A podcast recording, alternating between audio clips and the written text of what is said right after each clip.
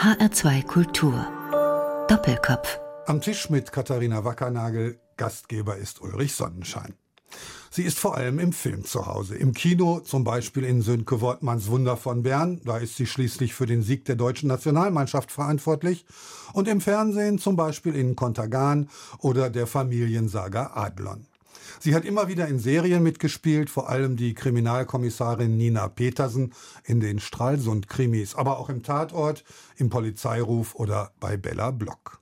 Schaut man sich die Liste an mit bis zu sechs Filmen im Jahr, wundert man sich, wie das alles zusammenpasst. Kürzlich hat sie mit Wenn Fliegen träumen ihr Regiedebüt vorgelegt. Beginnen wir also damit.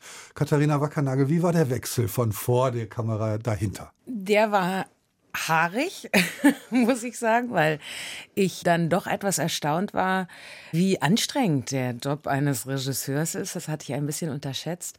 Es hat mir aber trotzdem großen Spaß gemacht. Ich denke, dass ich sehr viel gelernt habe als Schauspieler, vor allem was eben das Spiel Spielen mit den Kollegen angeht, das habe ich eigentlich nie so beobachtet, dass die Schauspieler ganz unterschiedliche Temperaturen brauchen, um in Fahrt zu kommen. Und es gibt eben manche, die extreme Ruhe brauchen und dann aber bei den ersten ein, zwei, höchstens drei Takes auf den Punkt und perfekt sind.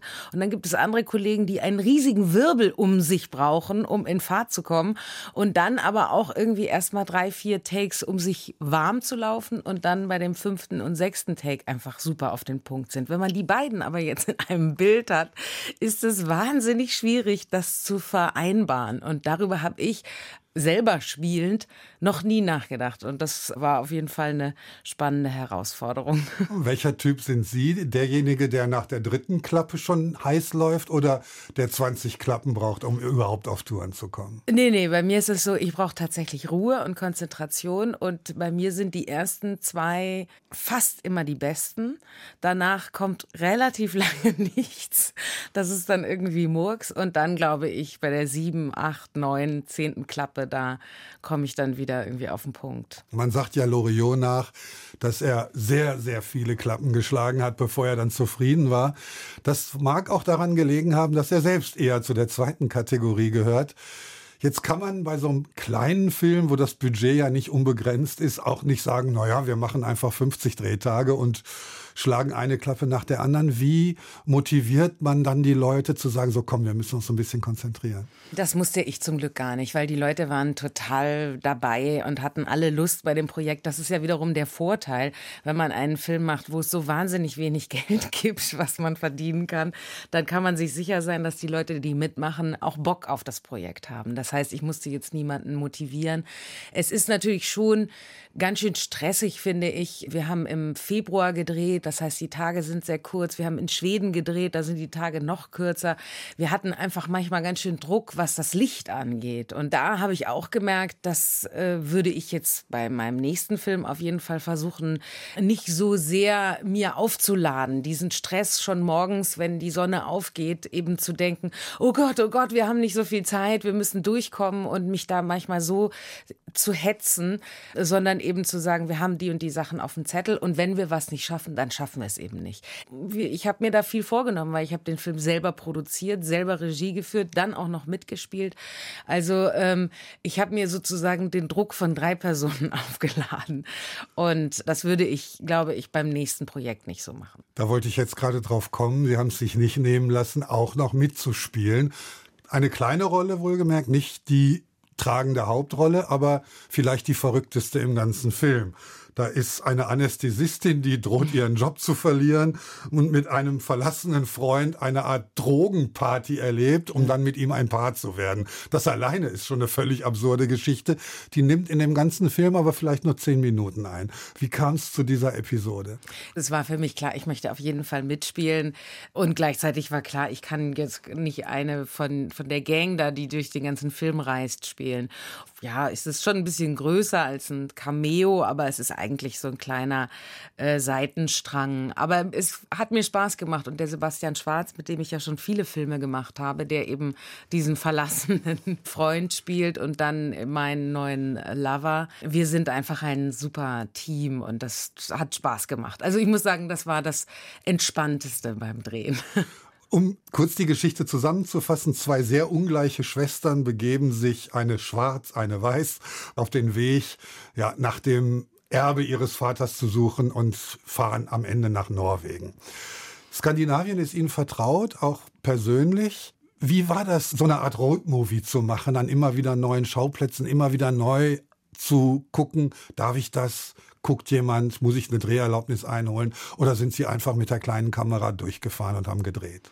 Also, man muss dazu sagen, dieser Film ist ja eben auch ein bisschen fantastisch und um diese hm, Skurrilität der Geschichte ein bisschen zu unterstreichen, hatten wir uns schon von Anfang an entschieden, dass wir die Innenaufnahmen der Leute in den Autos, weil es ist ja ein Roadmovie und dadurch spielt es viel in den Autos, im Studio drehen vor ganz oldschool Greenscreen. Es gibt ja inzwischen unzählige Möglichkeiten, sozusagen die Landschaften an den Autofensterscheiben vorbeiziehen zu lassen, die wesentlich realistischer aussehen und auch gar nicht teurer oder komplizierter sind als das, was wir gemacht haben. Aber ich mag einfach so gerne aus diesen alten Filmen, ich bin großer Fan von den Peter Sellers Filmen, so aus den 70er, 80er Jahren. Und dieses im offenen Cabrio, aber kein Haar bewegt sich draußen, rauscht die Landschaft vorbei. So eine Atmosphäre wollte ich gerne kreieren. Und deswegen hatten wir diese Studiosache da. Das hat uns ein bisschen entspannt, was die Drehgenehmigungen wirklich auf offener Straße angeht, weil hätten wir all das original in Schweden und Norwegen im Auto auf der echten Straße im fließenden Verkehr drehen müssen. Das hätten wir nicht leisten können. So, das heißt, die Innenaufnahmen in dem Auto, die hatten wir in Berlin gedreht. Das war schon mal safe. Und dann in Schweden und Norwegen.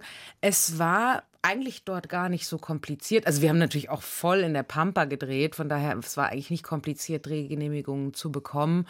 Und an die haben wir uns eigentlich auch gut gehalten. Das war eigentlich relativ entspannt. Das klingt jetzt alles so, als wäre das eine halbe Urlaubsreise gewesen. Man muss dazu sagen, der Film spielt nicht im Sommer, sondern im Winter. Es ist da nicht nur knackenkalt, sondern auch Gott verlassen. Warum im Winter? Das hat zweierlei Gründe. Zum einen finde ich schon, Skandinavien hat einfach, also es hat im Sommer seinen Reiz, aber im Winter auch. Jetzt ist es so, wenn man für so kleines Geld selber einen Film dreht, an dem auch noch ein so großes Schauspielerensemble beteiligt ist, ist es ratsam, es in einer Zeit zu tun, wo eben insgesamt nicht so viel gedreht wird. Und das ist im Januar, Februar so eben genau aus dem Grund, weil es total unwirtlich ist und weil die Tage kurz sind und weil die Schauspieler natürlich frieren die ganze Zeit. Ich glaube, es war so zweierlei. Das Thema des Films, abgesehen davon, dass es dieser skurrile Roadtrip ist, ist ja auch Leute, die sozusagen in der Großstadt einsam sind und dann gemeinsam in die Pampa fliehen vor ihrer Einsamkeit, um dort zusammenzukommen. Und ich finde, es passt einfach eher die kahlen Bäume, die regennassen Straßen, die abgewirtschafteten Felder und so. Ich finde, das passt auch zu der Stimmung unserer Figuren, diese Kargheit. Unbedingt.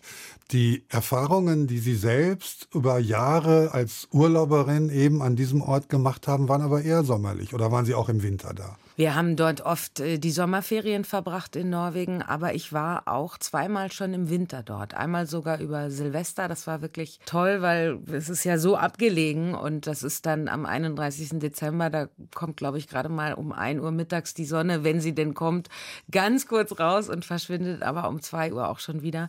Und in dieser absoluten Stille und Dunkelheit und aber ein sternklarer Himmel direkt am Meer, äh, klirrende Kälte, alles verschneit, habe ich dann mit meinem Vater irgendwie so um zwölf so ein Piccolo-Sekt aufgemacht und in der Stille angestoßen. Das war echt super. Ich dachte jetzt, dass wenn die Nacht so lang und der Tag so kurz ist, trinkt man ein Glas Wein nach dem anderen. Da trinkt man sowieso die ganze Zeit. Nee, das nicht, weil es ist sehr teuer in Norwegen, der Alkohol. Ja, den muss man natürlich aus Berlin importieren, das ist schon klar. Das Haus, wo Sie waren, das war immer dasselbe und das gehörte quasi auch schon zur Familie, selbst wenn es nicht Ihr Eigentum war. Genau. Das Haus hat mein Vater äh, damals entdeckt, als er selber noch ein junger Mann war, ich glaube so Mitte 20, weil er unerlaubt im Garten des Besitzers gecampt hat. Und äh, der hat ihn dann am nächsten Morgen aus seinem Zelt geholt und hat gesagt, also hören Sie mal, Sie sind hier in meinem Garten. Das hatte er aber nicht erkannt. Und dann haben die sich aber ganz gut verstanden. Ein alter Fischer hatte dort sein Haus direkt am Wasser und dann haben die sich irgendwie angefreundet und er ist eine Weile in diesem Ort geblieben, hat sich dann dort sogar verliebt, kam dann immer wieder in diesen Ort, um diese Frau dort auch zu treffen. Und dieser Fischer, der hat natürlich dadurch, dass er sein Leben auf der See verbracht hat, irgendwann entschieden, er baut sich sein neues Haus vorne an der Straße, dass er mal mitbekommt, was so los ist in dem Ort. Und äh, dadurch stand dann dieses alte Häuschen unten am Wasser eigentlich großteils leer. Und da haben wir dann sozusagen unsere Sommerferien verbringen dürfen. Das war schön, weil dieser Ort einfach alles hat. Es gibt die Fjorde, es gibt Seen, es gibt das Moor, es sind die Berge, man kann wandern gehen. Naja, und halt das offene Meer und jeden Abend aus dem Küchenfenster kann man die rote Sonne im äh, Atlantik untergehen sehen. Das ist äh, einmalig. Der Film wirkt so ein bisschen wie ein Therapieangebot für Menschen, die in Schauspielerfamilien aufgewachsen sind. Sie selbst sind Tochter von Sabine Wackernagel, Johannes Klausner spielt mit, der Sohn von Burkhard Klausner, Robert Glatzeder spielt mit, der Sohn von Winfried Glatzeder. Es gibt noch verschiedene Menschen, die sich familiär in Schauspielerfamilien aufgehalten haben. Wie kam das? Zufall? Das ist zum Teil Freundeskreis. Also den Johannes hatte ich beim Hotel Adlon kennengelernt. Dann den Robert, den kenne ich schon irre lange. Mit dem habe ich meine erste Serie für die ARD gedreht. Tanja hieß das damals. Och, ich weiß nicht. Das sind einfach alles Kollegen, die ich sehr schätze. Insgesamt würde ich sagen, bin ich jetzt nicht äh, darauf bedacht, dass mein gesamter Freundeskreis aus Schauspielern besteht, weil es unter den Schauspielern natürlich auch unfassbar egomane, schrecklich selbstbezogene Leute gibt. Aber vielleicht hat es was damit zu tun, dass eben auch die engen Freunde, Schauspielerfreunde, die eben ja auch nicht umsonst bei diesem Projekt mitgemacht haben, weil sie irgendwie, glaube ich, eh selber auch so eine Lust haben, diesen Beruf auch anders auszuleben. Also bei uns war es wirklich so, dass man jetzt gab kein Dievengetue, sondern alle waren gleich, alle haben mitgeholfen. Wir hatten zum Beispiel auch keine Maske dabei. Jeder hat halt einfach selber mal geschaut, dass irgendwie alles beisammen bleibt und genauso wie mit dem Kostüm. Wir hatten eine tolle Garderobiere dabei, aber die Schauspieler hatten die Aufgabe, einfach morgens ihr Kostüm anzuziehen und das sollte halt stimmen und passen und sie sollen nicht ihre Sachen vergessen und das haben alle hinbekommen, wo ich sagen würde, das ist nicht bei allen Schauspielerkollegen, die ich kenne, der Fall. Das ist ja nicht das erste Projekt, was Sie mit Jonas Grosch, Ihrem Bruder, zusammen machen, sondern quasi seit frühester Kindheit sind Sie ein Team. Ja, das stimmt. Kurz nachdem ich nach Berlin gezogen war, war er eben oft in Berlin, hat mich besucht. Er hat zu der Zeit selber schon Kurzfilm-Drehbücher geschrieben. Und als ich dann eben 18 war und meinen ersten eigenen Kurzfilm gemacht habe, ich habe nämlich schon mal eine Kurzfilmregie gemacht, da hatte Jonas auch das Drehbuch geschrieben und war dann auch da und hat äh, mitgemacht bei dem Dreh. Und als er dann nach Berlin kam, um zu studieren, haben wir eben auch entschieden, wir ziehen zusammen und haben über zehn Jahre in einer WG zusammen gewohnt und gemeinsam Filme gemacht. Diese Art von Filmen, die Sie dann gemeinsam gemacht haben, waren eher so im Independent-Bereich, in kleinen Off-Kinos zu sehen. Nebenher haben Sie aber schon tatsächlich eine Karriere als Schauspielerin gehabt. Würden Sie sagen, dass der Fernsehstar diese kleinen Kinoproduktionen finanziert hat und ermöglicht hat? Ja, genau, so war es. Ich würde jetzt sagen, meine Arbeit als Schauspielerin beim Fernsehen Abgesehen davon, dass es wirklich meine Leidenschaft ist und ich da sehr, sehr schöne Projekte gemacht habe, ist es auch ein bisschen, ich erarbeite mir damit die Freiheit, meine eigenen Projekte zu machen. Denn das, was wir gemacht haben, ja, es ist halt nicht umsonst in den Indie-Kinos. Ich denke immer, man könnte solche Sachen auch fürs Fernsehen produzieren, aber jetzt bin ich seit über 20 Jahren dabei und merke einfach, es ist eben nicht möglich, das fürs Fernsehen zu machen. Es gibt so viele Richtlinien und Korsetts, äh, die einem da aufgezwungen werden, dass man das eben einfach dann nur frei produzieren kann. Ich habe es eingangs gesagt, es gibt Jahre, da haben Sie bis zu sechs Produktionen gemacht und dann immer noch nebenher solche kleinen Independent-Sachen. Woher kommt die Energie? Das ist mein Lebenstraum. Und ich glaube, das darf man auch nicht unterschätzen, dass natürlich einen Beruf zu machen, mit dem man Geld verdient, der einen so glücklich macht, das ist ja total selten. Also ich kenne wirklich wenig Leute, die, ja, also wo eigentlich Beruf und Hobby fast eins ist. Natürlich gibt es auch Produktionen, da muss ich die Zähne zusammenbeißen und das ist dann Arbeit. Aber es gibt auch Produktionen, wo ich einfach jeden Tag total glücklich bin, dass ich hier spielen darf. Und deswegen, ja, mir gibt es natürlich auch viel Energie. Und jetzt muss man natürlich schon sagen, bei Jahren, in denen ich sechs Filme als Schauspielerin gedreht habe, habe ich dann nicht noch Regie gemacht und so. Aber es gibt natürlich auch Projekte. Mein Bruder, wie gesagt, ist Drehbuchautor und äh, Regisseur und hat äh, beispielsweise auch äh, zwei Dokumentarfilme gemacht. Die konnte ich dann auch nebenher unterstützen, also seine Ideen unterstützen, ihn auch finanziell unterstützen, das zu realisieren, auch die Rausbringung mit ihm zu unternehmen. Das sind so Sachen, das ist, ja, es macht mich einfach glücklich, Projekte zu realisieren.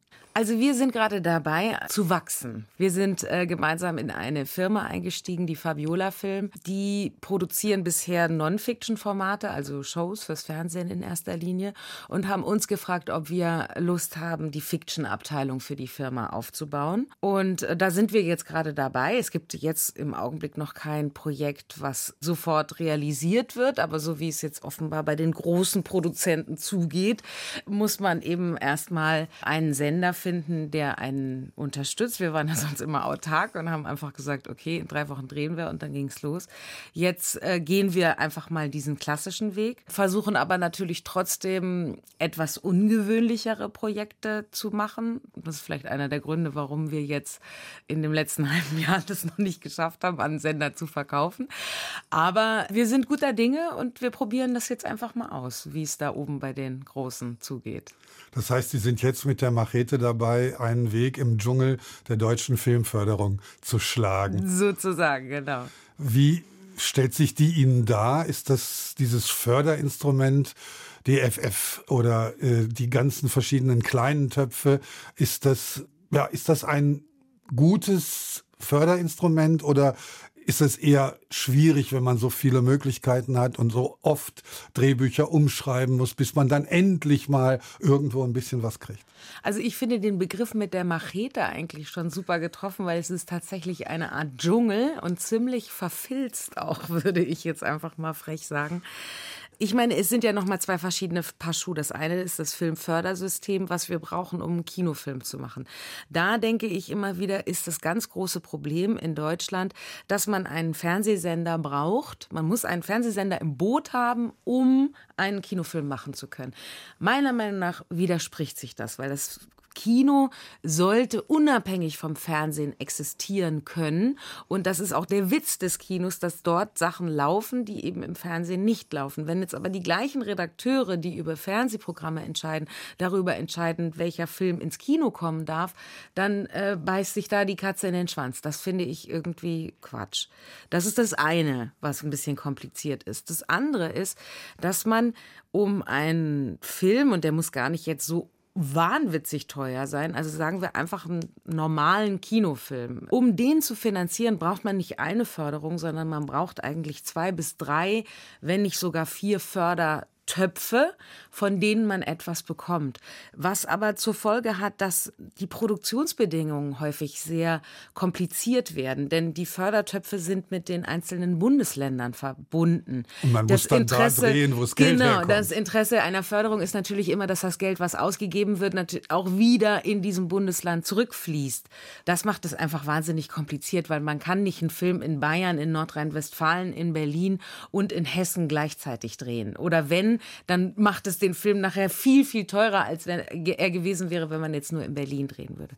Das ist alles schon mal total kompliziert. Jetzt muss ich aber auch dazu sagen, das, was wir jetzt mit der Fabiola versuchen, ist in erster Linie Fernsehen. Das heißt, wir trauen uns da an diese Höhle des Löwen heran, äh, zu sagen, wir wollen uns diesen Konventionen, über die ich ja manchmal auch ganz schön schimpfe, selber als Schauspielerin, erstmal versuchen anzupassen, um herauszufinden, was wollen die Sender eigentlich für ein Programm und wo können wir landen und wo können wir sie überzeugen, etwas Neues mit uns auszuprobieren. Da finde ich, ist es auch ein ganz schöner Dschungel. Da kenne ich mich ein bisschen besser aus als in diesem Filmförderungsdschungel.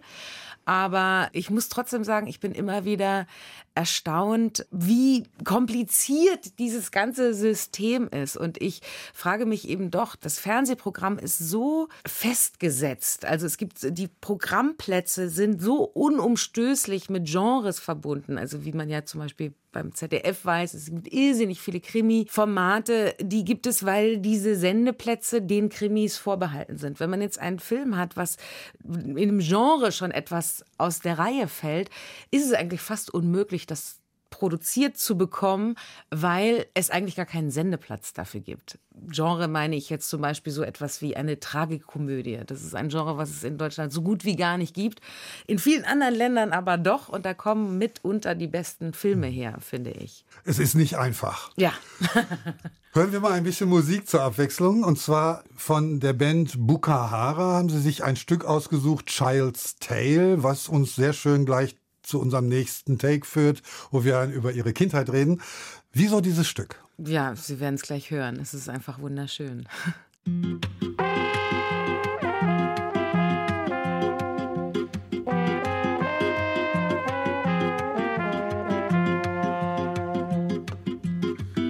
You've never seen Paris, you never drank champagne.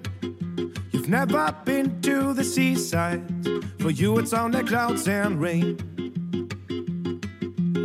You never went out for dinner. You never slept in a hotel. Your mother always told you, son, one day you will marry well. And so it goes, the old unchanging story. You can't change, but you cannot choose where you come from.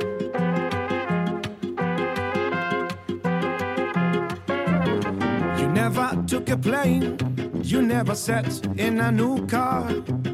These things are not for people who seem to come from afar. HR2 Kultur, weiterhin Gast im Doppelkopf ist Katharina Wackernagel, Gastgeber ist Ulrich Sonnenschein. Child's Tale hieß dieses Stück von der Band Bukahara. Kindergeschichten wollen wir jetzt hören von Katharina Wackernagel. Sie sind als Tochter einer Schauspielerin und als Enkelin einer Schauspielerin aufgewachsen. Das heißt, Schauspielerei war sozusagen Familiengeschichte. Ja, also ich habe auf jeden Fall sehr, sehr früh angefangen, Theater zu spielen. Ich war natürlich auch immer eine begeisterte Zuschauerin meiner Mutter, schon bei Proben, durfte mit in die Maske und in die Garderobe. Also ich fand das immer toll im Theater und habe dann mit sieben meine erste eigene Theatergruppe gegründet. Und unser erstes Stück war Balle, Malle, Hupe und Arthur vom Gripstheater. Das hatten wir auf Schallplatte damals. Und da habe ich dann meine ganzen Kollegen ähm, gezwungen, die Texte auswendig zu lernen. Und dann haben wir einfach diese Geschichte, die auf der Platte war, äh, vorgeführt. Das war damals schon ein großer Erfolg wahrscheinlich. War ein Riesenerfolg. Es war meine erste Regiearbeit. Und äh, ja, diese Theatergruppe Roter Handschuh, weil wir waren fünf Leute, die gab es dann eine ganze Weile. Wir haben dann selber unsere Plakate gemalt und dann beim Bäcker und in der Apotheke aufgehängt. Und dann haben wir im offenen Wohnzimmer sind wir damit aufgetreten. Also das ist aber noch nicht die normale Beschäftigung einer Siebenjährigen. Da hat ihre Mutter schon so ein bisschen unterstützende Hilfe geleistet. Überhaupt nicht. Nein, nein, nein. Also diese ganze Sache, das äh, auf die Beine zu stellen, das habe ich schon selber gemacht. Aber ich habe es mir natürlich abgeguckt von meiner Mutter. Wie hat sie dazu gestanden, dass Sie denselben Beruf ergriffen haben? Das fand sie gut. Also eben, wir haben ja auch schon, ich glaube, da war ich 15, äh, da gab es ein Theaterstück in Kassel am Staatstheater, das hieß Breitenauer Wände, da habe ich mitgespielt. Wir haben auch schon früh zusammen gespielt. Irgendwie war das ganz selbstverständlich. Und auch für Sie immer der einzige Berufswunsch war Schauspielerei? Oder gab es da irgendwann mal so einen Moment, wo Sie gesagt haben, so das ist es jetzt? Also Schauspielerei war es immer und dann war ich, ich bin sehr früh eingeschult worden mit fünf und dann war ich 15, als ich die mittlere Reife hatte und dann hat mich die Schule so genervt und dann habe ich gesagt, ich will abgehen von der Schule und äh, an die Schauspielschule und meine Eltern haben halt gesagt, du kannst nicht an der Schauspielschule mit 15 vorsprechen, da nimmt dich keiner, das geht einfach gar nicht und so und dann habe ich halt gesagt, ja, ist mir egal, dann mache ich eben eine Lehre und werde Koch. Das haben sie mir dann ausgeredet, aber das war offenbar mal eine Alternative. Wahrscheinlich, um die Zeit zu überbrücken, bis ich dann 18 bin und vorsprechen gehen kann. Aber ähm, es hat dann nicht stattgefunden. Ich habe dann noch zwei Jahre Schule gemacht, dann habe ich angefangen zu drehen. Und das war eigentlich so die einzige unerwartete Wendung in meinen Plänen als äh, 17-Jährige, dass ich natürlich als Kind immer ans Theater wollte und eben durch meine Eltern auch früh im Theater war. Also irgendwie war für mich Schauspielerei auf der Bühne stehen. Und dann habe ich eben mit 17 dieses Casting gemacht und habe angefangen zu drehen. Und dann hat es sich eigentlich mehr oder oder weniger so nach und nach so ergeben, dass ich mich vom Theater entfernt habe, weil dann habe ich eben gedreht, dann habe ich noch Vorsprechen gemacht, dann bin ich glaube ich, an zwei Schauspielschulen gar nicht erst nach der ersten Runde weitergekommen, also bin dann gar nicht genommen worden.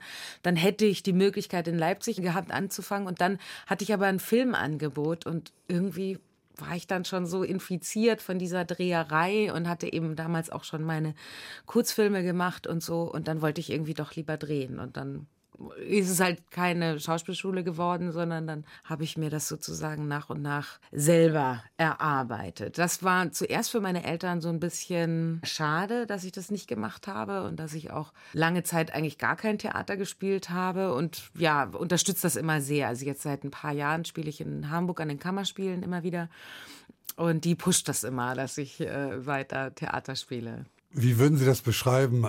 Hat das Leben sozusagen dafür gesorgt, dass Sie als Schauspielerin ausgebildet wurden? Oder ist das Naturtalent? Oder ist so eine Schauspielschule sowieso überflüssig? Ich glaube, ein bisschen Talent braucht es bestimmt schon. Man kann das, glaube ich, nicht einfach so entscheiden.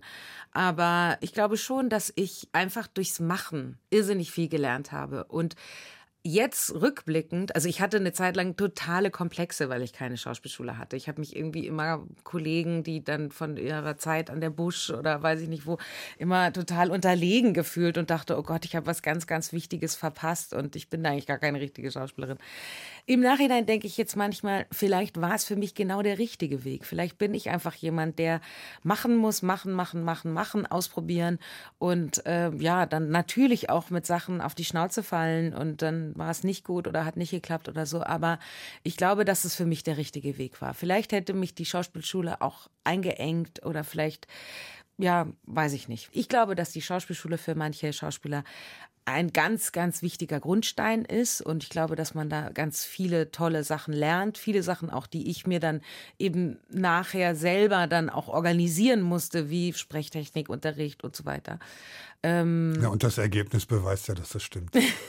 Trotzdem würde ich eben aber auch sagen, Theater und Film sind auch zwei wirklich sehr, sehr unterschiedliche Berufe. Man spielt ganz anders und ich fühle mich auf der Bühne einfach nicht so wohl wie vor der Kamera. Ich kann das einfach besser vor der Kamera.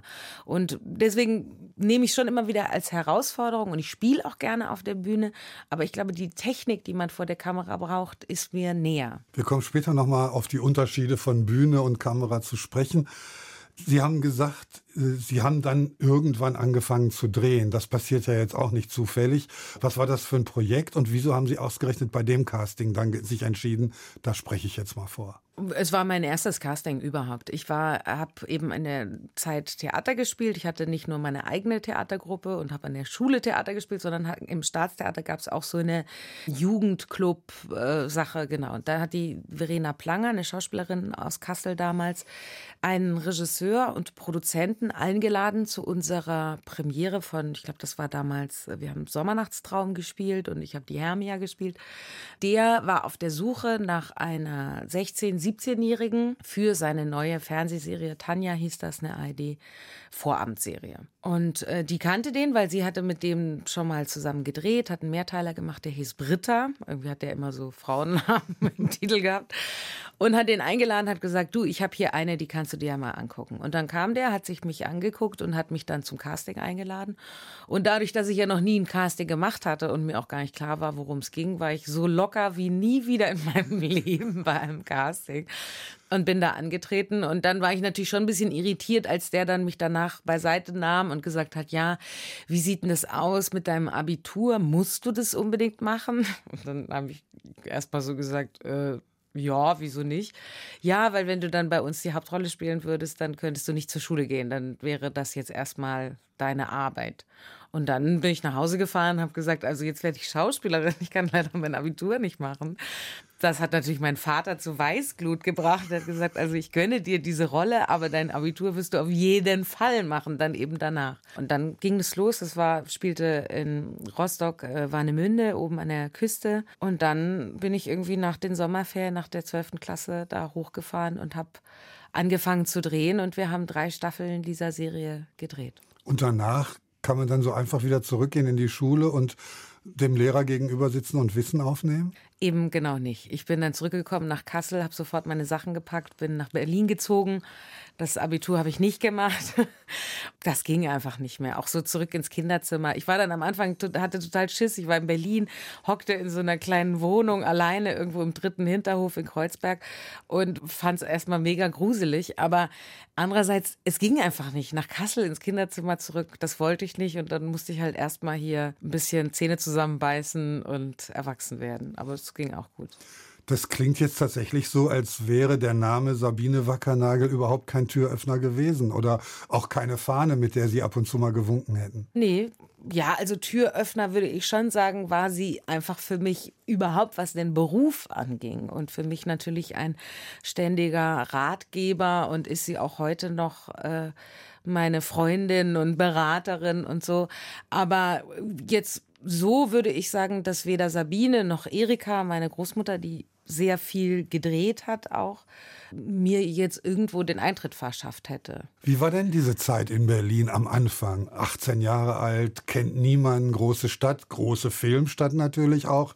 Aber wie war das in dieser großen Stadt? Ja, also ich habe es ja gerade schon ein bisschen angedeutet. Ich fand es am Anfang wirklich ganz schön gruselig, weil zum einen ist ja Kassel keine Großstadt, zum anderen war einfach dieses Alleineleben und sich so eine Stadt zu erobern, das klang irgendwie alles so romantisch und cool, aber es war natürlich erstmal, hä, wo fängt man denn jetzt an? Also das ging ja schon damit los, wo zieht man denn hin eigentlich in Berlin? Und war halt diese komische Wohnung da. Das war irgendwie auch, es war auch wirklich ein bisschen unheimlich. Ich bin dann ein halbes Jahr später auch weggezogen und ja, was habe ich gemacht? Ich bin hier meistens Bus gefahren. Das war ganz gut, weil in der U-Bahn, da sieht man ja nichts. Und dann bin ich einfach in diese Doppeldecker gestiegen und habe rausgeguckt. Und immer wenn ich fand, dass es irgendwie interessant aussah, bin ich ausgestiegen, habe mir ein bisschen die Gegend angeguckt und, und so weiter. Und dann ähm, natürlich lernt man auch mehr und mehr Leute kennen. Dann habe ich ja auch schon gearbeitet. Dadurch kannte ich dann auch schon ein paar Leute in Berlin. Robert Glatzeder, der war eben auch einer der wenigen hier in Berlin, die ich kannte. Und der hat mir dann auch die Stadt gezeigt. Und ja, so nach und nach ähm, habe ich das dann erkundet. Und dann habe ich so die ersten fünf Jahre, würde ich sagen, im Westen gewohnt. Also erst in Kreuzberg und dann in Schöneberg. Und dann bin ich nach Mitte gezogen und dann so nach und nach irgendwie den Prenzlauer Berg hochgekrochen. Und da wohne ich jetzt schon 15 Jahre. Und den Staat haben die Einnahmen aus Tanja finanziert. Konnten Sie ganz in Ruhe nach neuen Projekten Ausschau halten oder mussten Sie dringend neue Aufgaben finden, neue Verdienstmöglichkeiten? Nee, überhaupt nicht. Also ich habe das Lob äh, gebührt meinem Vater. Der hat das so gemacht, dass er die Gage, die ich verdient habe bei Tanja, einfach eingezogen hat und ein Konto für mich eingerichtet hat und mir einfach eine monatliche Gage überwiesen hat, was mir nie die Möglichkeit gab, jetzt irgendwie total durchzudrehen und zu sagen, hey, ich bin reich, ich habe Kohle, ich kann machen, was ich will, ich fahre jetzt erstmal um die Welt, sondern ja, hatte dann immer so mein Einkommen. Wir halten das auch immer noch so. Mein Einkommen ist etwas gestiegen als ich mit 18, aber ähm, das ist eigentlich so die beste Möglichkeit als Schauspieler, weil es ist halt einfach so ein unsteter Beruf. Man weiß nicht, wann kommt der nächste Job, man weiß nicht, ist er dann bezahlt oder nicht und äh, deswegen deswegen ist es eigentlich ganz gut, sich sein Geld so aufzuteilen. Das heißt, Ihr Vater ist immer noch Ihr Buchhalter? Ja, ich nenne ihn aber nicht Buchhalter, ich nenne ihn Schatzmeister. Das klingt ein bisschen märchenhafter. Dann gab es diese zehn Jahre zusammen mit Jonas in einer WG, die wahrscheinlich durchwoben war von verrückten Ideen für verrückte Filme. Ja, das war eine super Zeit und wir haben eben auch ganz schön viel, finde ich, auf die Beine gestellt. Das war der Film Resist, Aufstand der Praktikanten. Dann haben wir die letzte Lüge gemacht. Das war so ein Screwball-Musical, Kammerspiel. Und dann haben wir gemeinsam mit dem Carlos Wall, der hat auch ein Jahr lang bei uns in der WG gewohnt, ein Drehbuchautor und Regisseur, den Jonas kennengelernt hat bei einem äh, Filmfestival in Frankreich, wo die besten Kurzfilme von den jeweiligen Ländern, also Jonas hatte gewonnen mit dem Deutschen und Carlos hatte mit dem Spanischen gewonnen. Die beiden haben sich angefreundet, dann ist Carlos äh, für ein Jahr nach Berlin gezogen und mit ihm zusammen haben wir beste Freunde gemacht. Und all diese Filme gibt es tatsächlich noch, man kann die streamen. Man kann die streamen und man kann die auf DVD erwerben. Die gibt es tatsächlich. Ein Projekt, was ich persönlich besonders gelungen finde, heißt Der Weiße mit dem Schwarzbrot. Da denkt man jetzt an irgendwie der große Blonde mit dem schwarzen Schuh. Nein, es ist eine Dokumentation über Christoph Wackernagel, ihren Onkel, ehemals RAF-Mitglied. Also ein sehr ernstes Thema. Und doch ist es keine wissenschaftlich ernste Dokumentation. Was war das für ein Projekt? Wie kam das zustande? Ja, also das ist ein sehr, sehr persönlicher Film. Jonas hat den äh, Film gemacht über unseren Onkel. Christoph war Schauspieler als junger Mann, ist dann eben zur RAF gegangen, ist dann in den Untergrund, wurde verhaftet, war zehn Jahre im Gefängnis.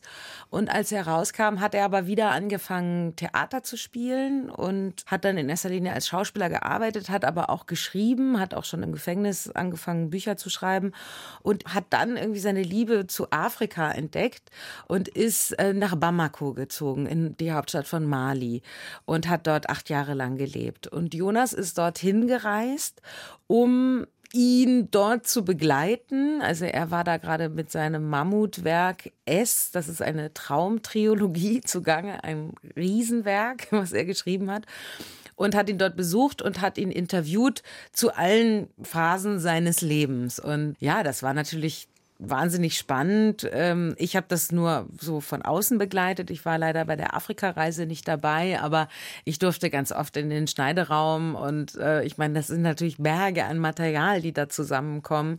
Und ich finde, das ist ein richtig toller, spannender Dokumentarfilm geworden, wo man eben nicht nur über ein Ex-RAF-Mitglied, einen Schauspieler, sondern so viel über einen Menschen erfährt, über ein Leben. Das macht einfach total viel Spaß. Und eben Jonas kommt einfach von der Komödie, das ist sein Ding. Und auch in dieser Lebensgeschichte gibt es halt einfach wirklich skurrile Momente. Und Christoph ist nicht auf den Mund gefallen und es hat auch sehr viel Humor. Also es ist ein wirklich schöner Film, finde ich. Das Tolle an diesem Film fand ich immer ist, dass hinter diesen kleinen, schlecht gerasterten Schwarz-Weiß-Bildchen, die man in den 70er Jahren an den Wänden von Postämtern sah, dass da immer Lebensgeschichten dahinter stecken. Und diese Lebensgeschichte, die wird hier deutlich und zwar sehr bunt, sehr vielfältig und sehr anders. Und lustig ist dazu noch, dass sie ja in der Bader-Meinhof-Komplex-Produktion, also der Produktion, die einmal und für immer den RAF-Komplex erklären wollte, die Astrid Pröll gespielt haben. Wie war das für Sie, ja plötzlich da als Schauspielerin drin zu stecken in diesem Phänomen RAF? Also ich fand das natürlich spannend, da dabei zu sein. Ich muss sagen, für mich war die größte Herausforderung, weil die Astrid Proll war ausgerechnet die Fluchtwagenfahrerin, die eben nach Banküberfällen oder Terrorattacken äh, den Wagen gefahren ist. Und ich bin eine wirklich lausige Autofahrerin, extrem ängstlich. Und ich hatte zudem auch noch, glaube ich, erst ein halbes Jahr bevor ich diesen Film drehte, gerade meinen Führerschein gemacht. Diese ganz große Geschichte um die RAF war bei mir eigentlich eher in meinen Angstzuständen in irgendwelchen Autos, die natürlich alles total klapprige alte Karren waren, weil es waren ja Originalautos aus der Zeit und die muss man erstmal irgendwie ankriegen und losfahren mit quietschenden Reifen. Also es war äh, meine Konzentration war bei diesem Dreh etwas anders gelagert. Aber dennoch fand ich es natürlich spannend, da dabei zu sein. Sie haben nicht an Ihren Onkel gedacht die ganze Aber Zeit. Aber ich habe eben ja, eigentlich überhaupt gar nicht an meinen Onkel gedacht. Ich habe nur dran gedacht, dass ich die Kupplung reinkriege. Es wird Zeit für das nächste Stück Musik. Das ist jetzt eine hessische Band, die Ska spielen. 32 Again oder 32 Again heißt dieses Stück. Was bedeutet Ihnen die Band? Ich liebe die Busters. Ich kenne die Busters schon seit ich 16 bin und äh, bin gerne zu Konzerten gegangen und bin dann sogar eine Zeit lang mit ihnen mit drei Songs aufgetreten, weil die nämlich den Soundtrack zu unserem Film Resist Aufstand der Praktikanten gemacht haben. Und da wurden drei Songs eigens für unseren Film komponiert. Und da durfte ich mitsingen und dann habe ich eine, ein Jahr lang die Tour, also nicht ein Jahr lang, sondern in einem Jahr die Tour begleitet. Also eine super tolle Truppe, geniale Musiker allesamt und ja, und Ska ist einfach so gute Laune Musik. Ich gehe nach wie vor sehr gerne zu den Konzerten und das macht immer Spaß. Lassen Sie sich anstecken. 32 Again von den Busters.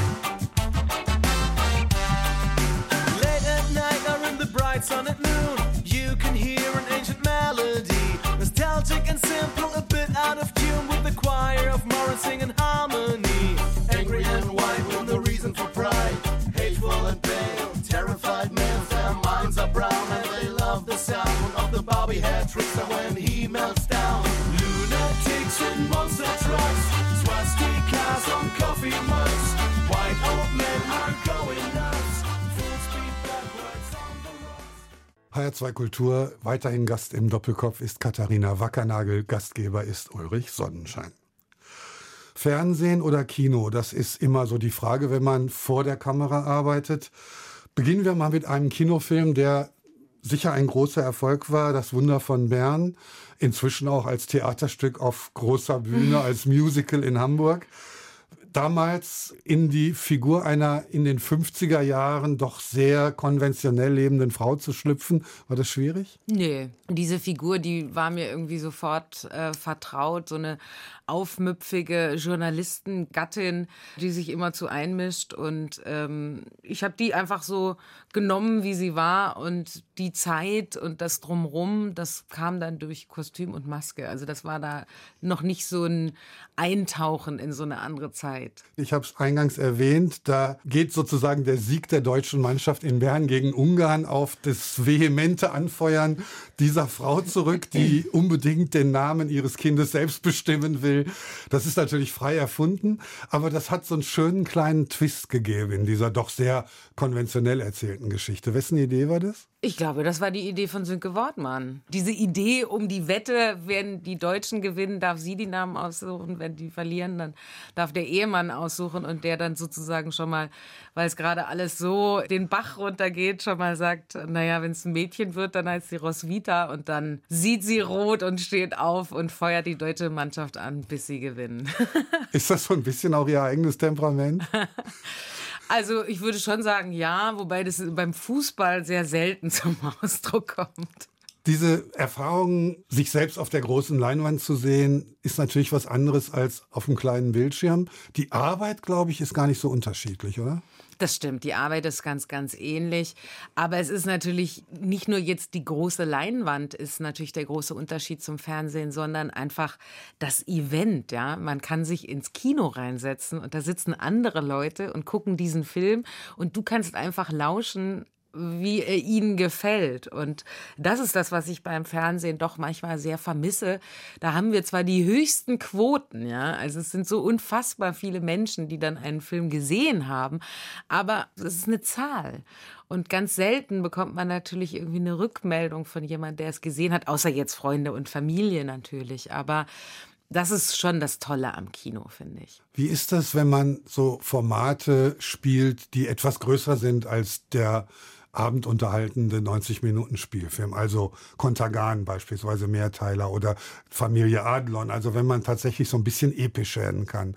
Macht das mehr Spaß? Identifiziert man sich mehr? Also ähm, jetzt bei Kontergan hat das natürlich zum einen spielte das eine Rolle, dass wir die Möglichkeit hatten, in einem Zweiteiler diese Geschichte zu erzählen. Da, da hat man natürlich einfach auch einen anderen Freiraum, eine Figur zu entwickeln. Oder beispielsweise die Geschichte um Enne Burda. Das war für mich auch ein, eine super tolle Rolle, wo man einen Bogen spielen kann. Das ist in einem 90 Minuten nicht möglich.